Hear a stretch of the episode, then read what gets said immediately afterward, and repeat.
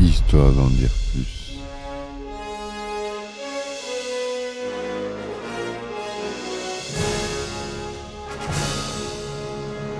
Eh ben attendez, on est en France. Allez, cul sec.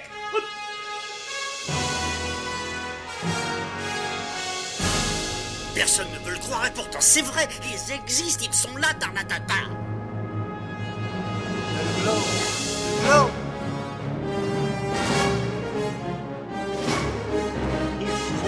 pète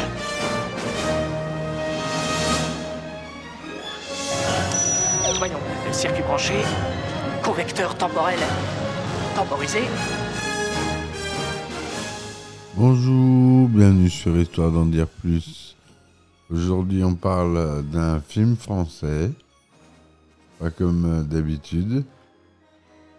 On n'a pas forcément l'habitude de faire des films français, pourtant c'est un film que j'affectionne tout particulièrement, avec des grands acteurs. C'est un film qu'on ne sait pas forcément, mais c'est un film franco-américain de Mathieu Kassovitz. C'est La haine. Voilà, La haine. Donc, euh, avec Vincent Cassel en rôle titre, rôle qui le révélera. J'avais envie de vous parler de ce film qui m'a marqué, avec euh, une musique superbe d'Assassin du groupe Assassin, un groupe euh, formé en 1985 par Rocking Squat et Solo. Ils continuent à tourner de temps en temps. On les voit. Donc La haine, c'est un film dramatique franco-américain en noir et blanc. hein, il a été tourné en noir et blanc. Écrit et réalisé par Mathieu Kassovitz sorti en 1995. L'histoire commence juste après une nuit d'émeute opposant des jeunes d'une cité à la police en région parisienne. Ces émeutes sont consécutives à la grave blessure d'Abdel Ishaha, un habitant, par un inspecteur de police. Les protagonistes Vince, joué par Vincent Cassel, Saïd, joué par Saïd Tagmaoui, qui a fait une belle euh, carrière aux États-Unis par la suite, et Hubert, qui est joué par Hubert Koundé, sont un trio multiethnique originaire de la cité, se promenant d'abord dans celle-ci, puis partant à Paris pour la soirée. Le film suit leur péripétie d'un matin au suivant. Le réalisateur Mathieu Kassovitz commence l'écriture du scénario le 6 avril 1993 en s'inspirant de l'affaire Makowe M. Boloway. Il est soutenu par les productions Laznec et en particulier par Christophe Rossignon. Le tournage a eu lieu de septembre à novembre 1994, principalement dans la cité de la Noé de Chanteloup-les-Vignes. Le film est projeté pour la première fois lors du Festival de Cannes 1995, où il remporte le prix de la meilleure mise en scène, puis sort en salle le 31 mai, réalisant 2 millions d'entrées en France. Il sort ensuite dans plusieurs pays en version sous-titrée, nommé, nommé 11 fois César en 1996. La haine y obtient trois récompenses, notamment celle du César du meilleur film, ni plus ni moins. Les critiques de la presse et du public sont très largement positives dès la sortie du film. Cependant, quelques controverses se dégagent chez les journalistes. Le public et les universitaires d'abord. L'appropriation de la culture des cités est reprochée à Mathieu Kassovitz. De plus, le point de vue du film sur les violences policières sujet à plusieurs remarques contradictoires du réalisateur, ne permet pas le consensus, en particulier auprès des policiers eux-mêmes. La haine est considérée comme un film culte du cinéma français et contribue à lancer les carrières de Mathieu Kassovitz et de Vincent Cassel, comme je vous l'ai dit. Ça date de 1995, hein, donc ça, Ça, putain, ça a presque 30 ans. Oh, J'en reviens pas. ça me rajeunit pas. Donc le film dure 98 minutes. Le synopsis détaillé. Le récit se déroule le lendemain d'une nuit d'émeute opposant de jeunes voyous à la police dans la cité des Muguets à Chanteloup-les-Vignes en région parisienne. Ces émeutes sont consécutives à la tentative d'assassinat commise par un inspecteur du commissariat qui a provoqué la mise en coma d'un jeune résident de la cité, Abdel Ishaa, lors d'une garde à vue. Pendant les émeutes, un, policier perd son revolver.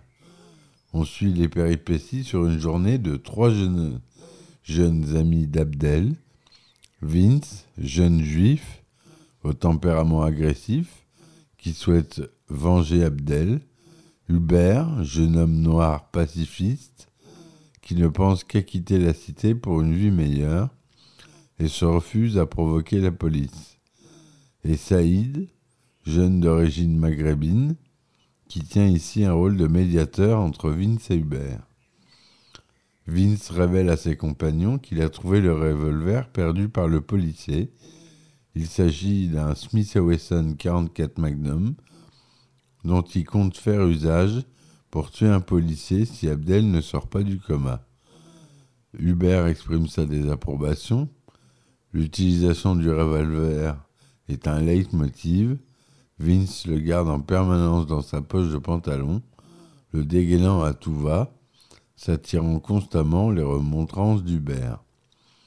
Les jeunes passent voir Abdel à l'hôpital, mais les policiers qui gardent la chambre refusent de les laisser voir leurs amis.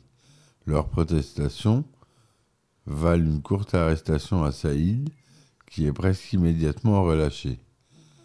Les pérégrinations du trio les mènent à Paris, d'abord dans des toilettes publiques, où ils rencontrent un vieil homme, un juif polonais, qui leur raconte un épisode de la vie dans un ghetto. Ils passent ensuite chez un certain Astérix, qui doit de l'argent à Saïd, mais la visite se termine par une confrontation violente.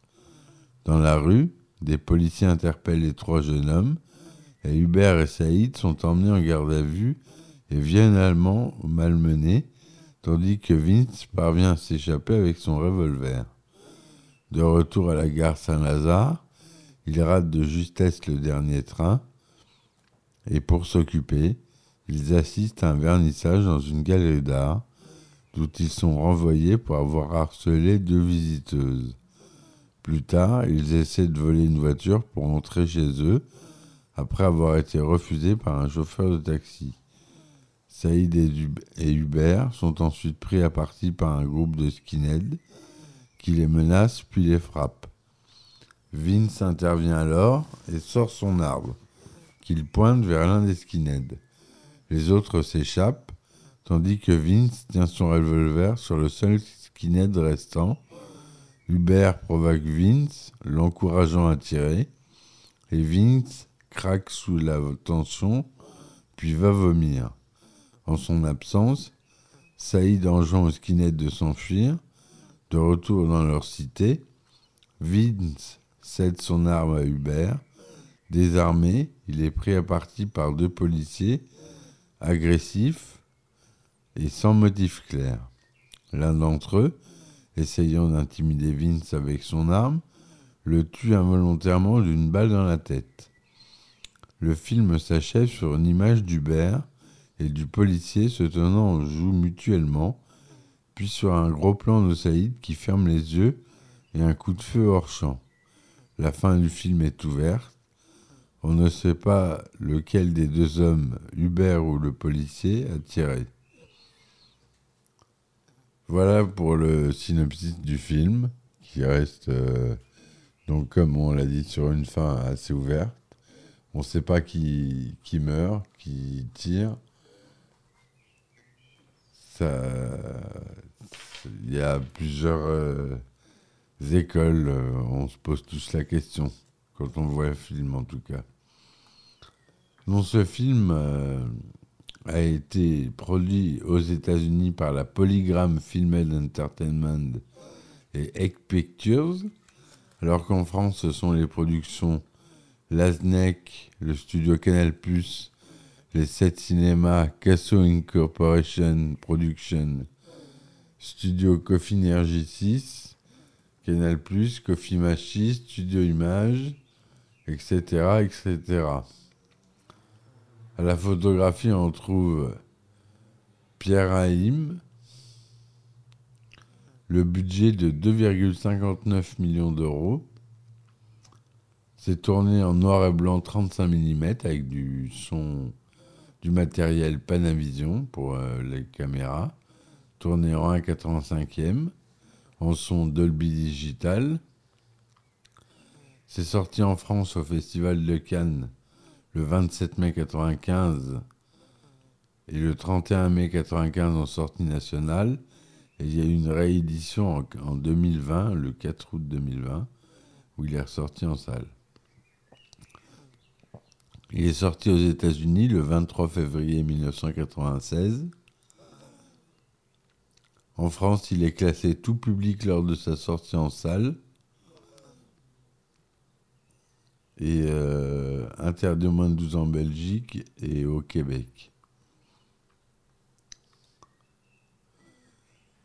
Voilà, donc on retrouve Vincent Cassel, Hubert Koundé, Saïd Agmaoui, Karim Belkadra, Marc Duré, Solo, Benoît Magimel.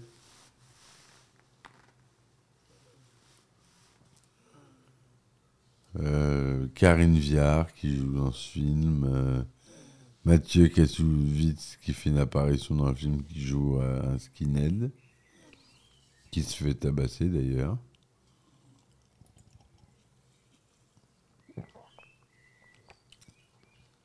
Le trio principal du film est composé de jeunes originaires de la même banlieue, Vince, Hubert et Saïd. Leur amitié peut être considérée comme un symbole de l'ensemble des situations possibles pour des jeunes de banlieue difficiles. Un noir, un juif et un jeune d'origine maghrébine, musulmans. Pourtant, leur quartier d'origine a plus d'incidence sur leur vie que leur appartenance communautaire.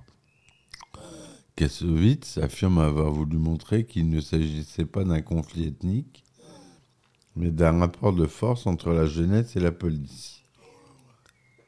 Vince, juif, qui vit avec sa mère, sa sœur et sa grand-mère dans un appartement minuscule, il est plus agressif que ses deux camarades, verbalement et physiquement, et ne réfléchit pas avant d'agir.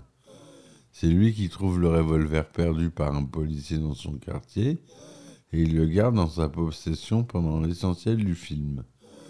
Il veut se donner une image de gangster, et affirme pendant tout le film qu'il tuera un policier pour venger son ami blessé à mort dans un commissariat sans finalement passer à l'acte. Hubert, noir chrétien d'origine béninoise, qui vit avec sa mère et sa sœur, se passionne pour la boxe et a tenté d'ouvrir une salle de sport pour les jeunes de son quartier. Pacifiste, il gère un petit trafic de drogue pour soutenir les dépenses de sa mère. Il a décoré sa chambre de posters de sportifs noirs célèbres. Il souhaite quitter la banlieue et a un frère en prison.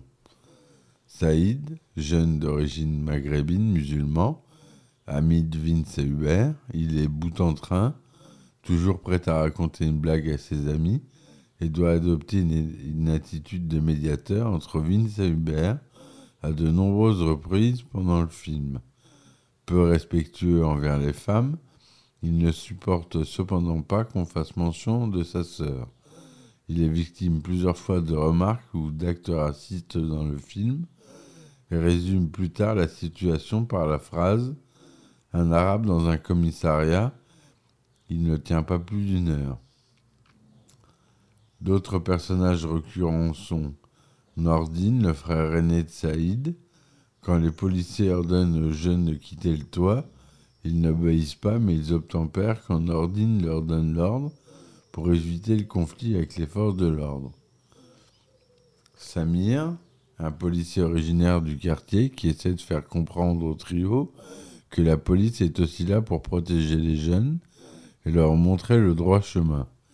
Il représente une image plus positive de la police que le reste des vrais personnages policiers, voire un modèle pour les plus jeunes générations.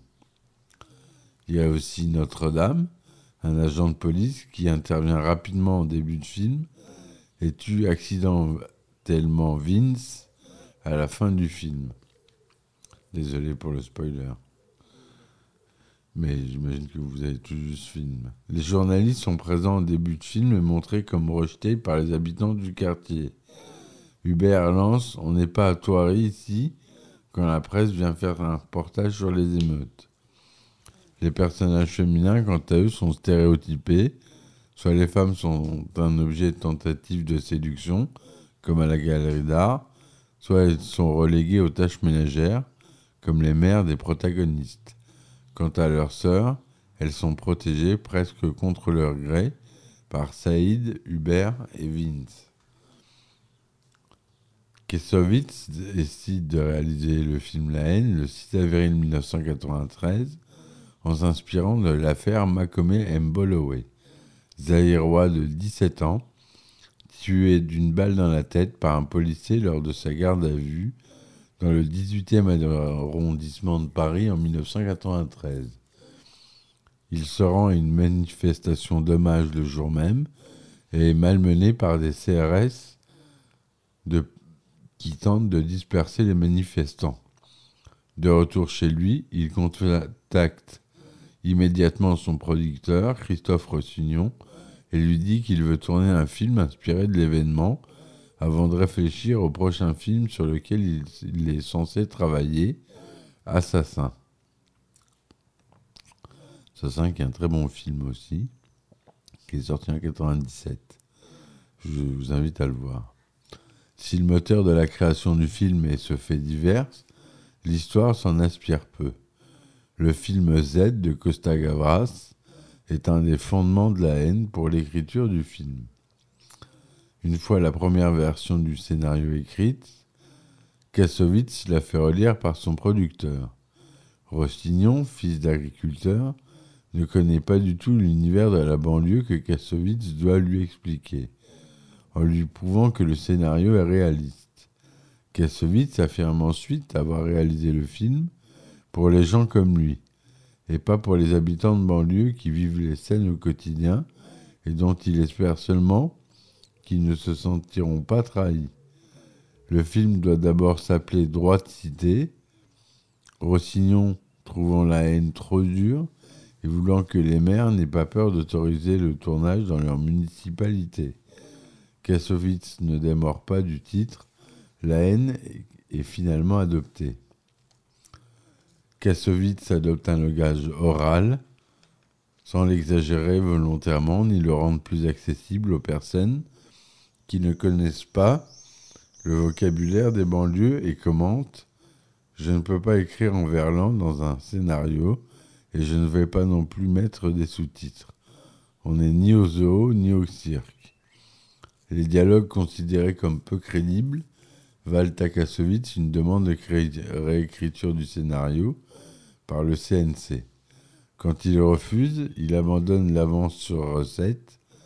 N'ayant pas reçu cette avance, le film récupère les fonds nécessaires sous forme de partenariat avec le studio Canal Plus et la 7, ainsi qu'une avance de la Sofica. Le budget du film s'élève à 15 millions de francs, 3 225 000 euros en 2019.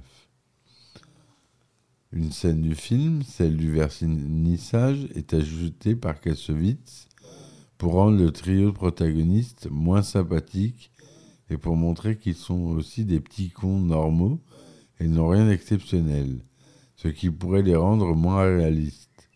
Le scénario du film n'inclut aucune histoire d'amour, aucune romance pour coller à la vie de la banlieue. La fille dans une cité, elle est dans son coin et les mecs dans un autre. Une fille, c'est toujours la sœur de quelqu'un. Le prénom des personnages est celui des acteurs. Après plus de deux mois d'hésitation, Kassovitz s'adapte à leur prénom dans un souci de simplicité, en particulier auprès des habitants de la cité de la Noé. Kassovitz choisit d'abord trois protagonistes plutôt que deux, estimant que deux héros seraient toujours vus comme deux opposés, un blanc et un non-blanc, ou un noir et un arabe, ou tout autre duo montrant une différence.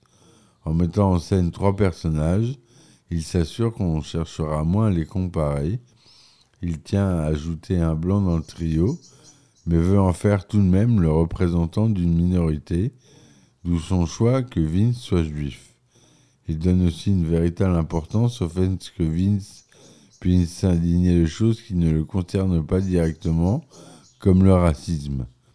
Kassovitz embauche plusieurs acteurs et membres de l'équipe technique de son film précédent, Métis, pour tourner La haine. On retrouve en particulier Hubert Koundé dans un des rôles principaux et Pierre Haïm comme directeur photo. Le casting du film est assuré par Jean-Claude Flamand, qui connaît Kassovitz depuis une dizaine d'années et a joué un petit rôle dans Métis. Il recrute son ami Arash Mansour en tant qu'assistant. Si les trois acteurs principaux sont choisis par Kassovitz, tous les autres le sont par Flamand et Mansour. Et leur nombre s'élève à environ 300 personnes, figurants compris.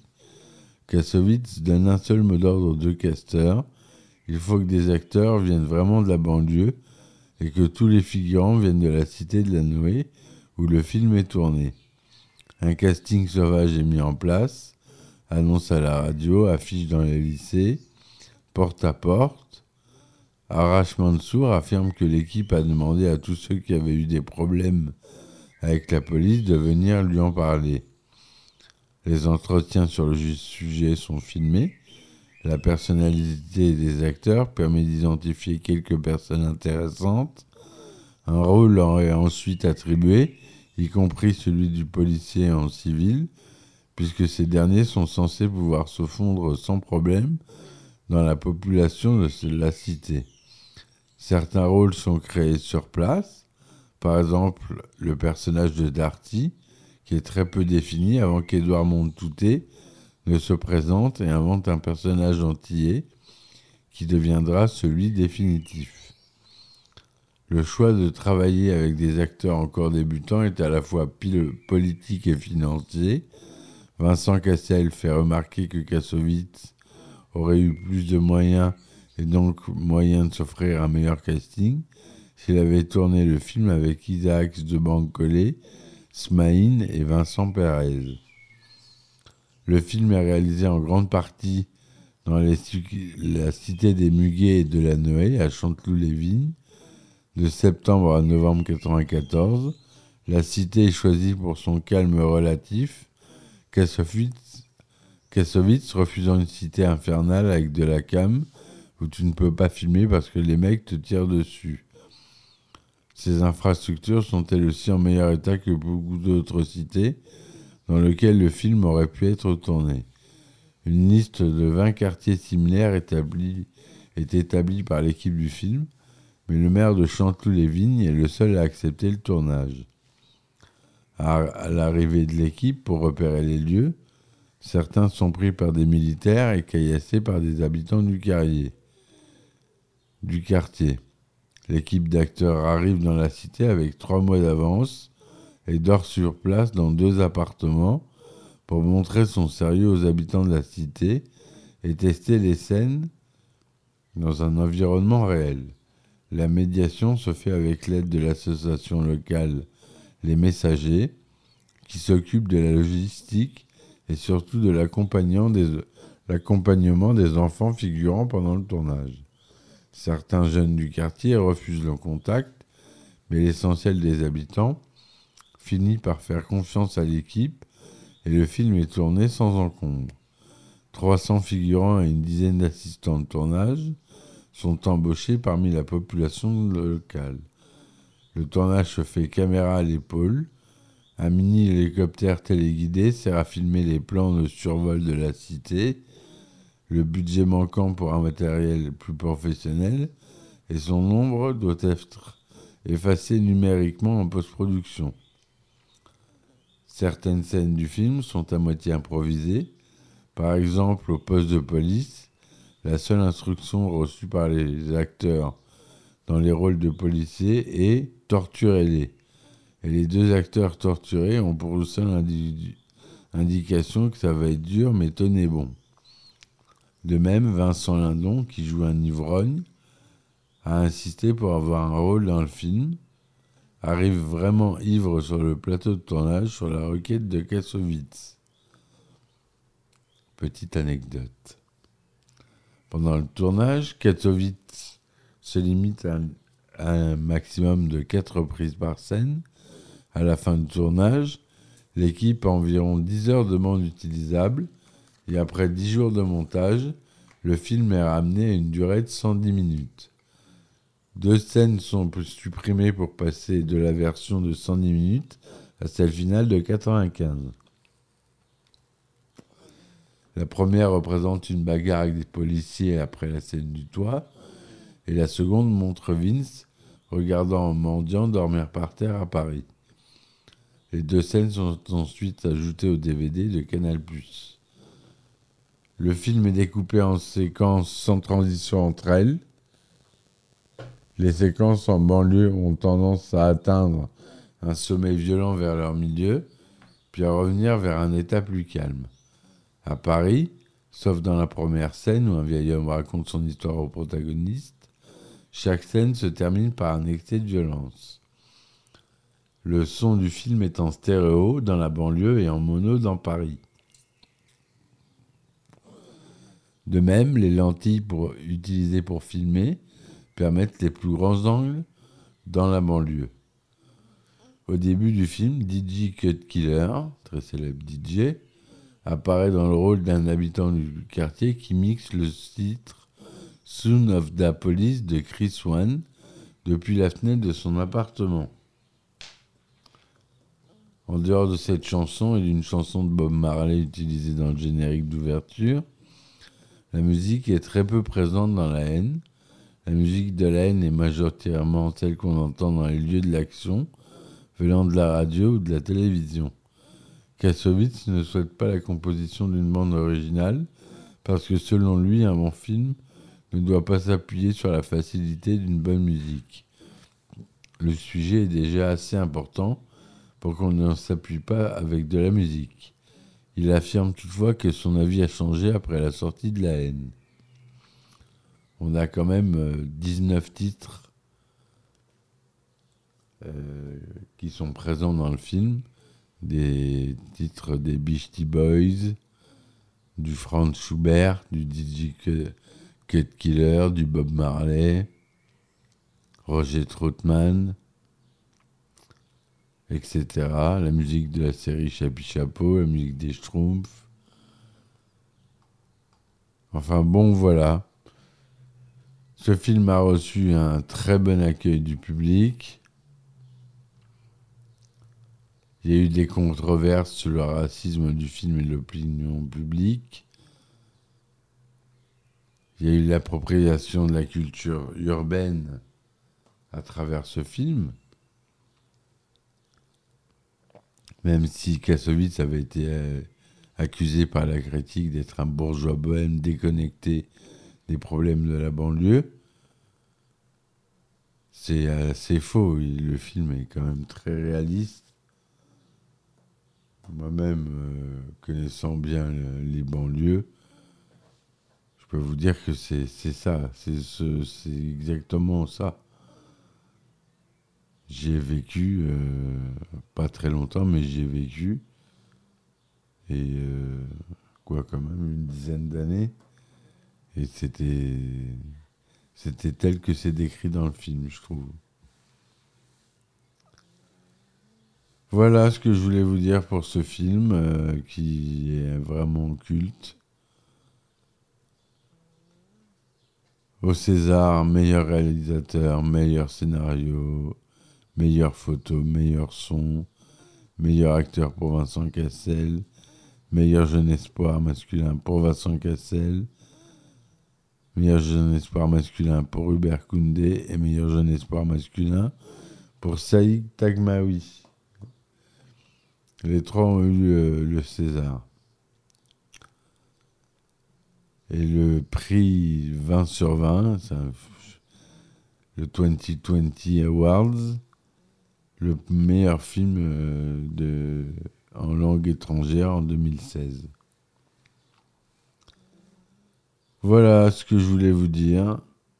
Je vous remercie de m'avoir écouté jusque-là. N'hésitez pas à laisser des commentaires et des likes. Si ça vous prend l'envie euh, de me supporter sur mes différentes plateformes, je vous mets les liens en description. Je vous dis à très vite pour un nouvel épisode d'Histoire d'en dire plus. Et à ciao ciao Histoire d'en dire plus.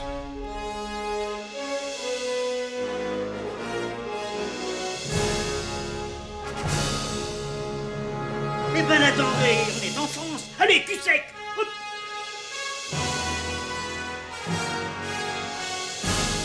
Personne ne veut le croire et pourtant c'est vrai, ils existent, ils sont là, Tarnatata.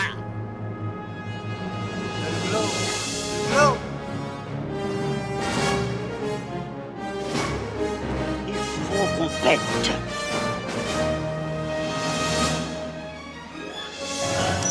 Voyons, circuit branché, convecteur temporel.